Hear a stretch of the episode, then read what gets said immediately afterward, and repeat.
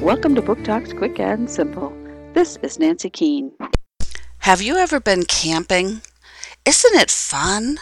There is nothing like getting the family together, packing up the car, and setting off for a camping trip. And that is just what this family is off to do. Come along with them as they explore Welcome nature in Quick all its This is Nancy Keane.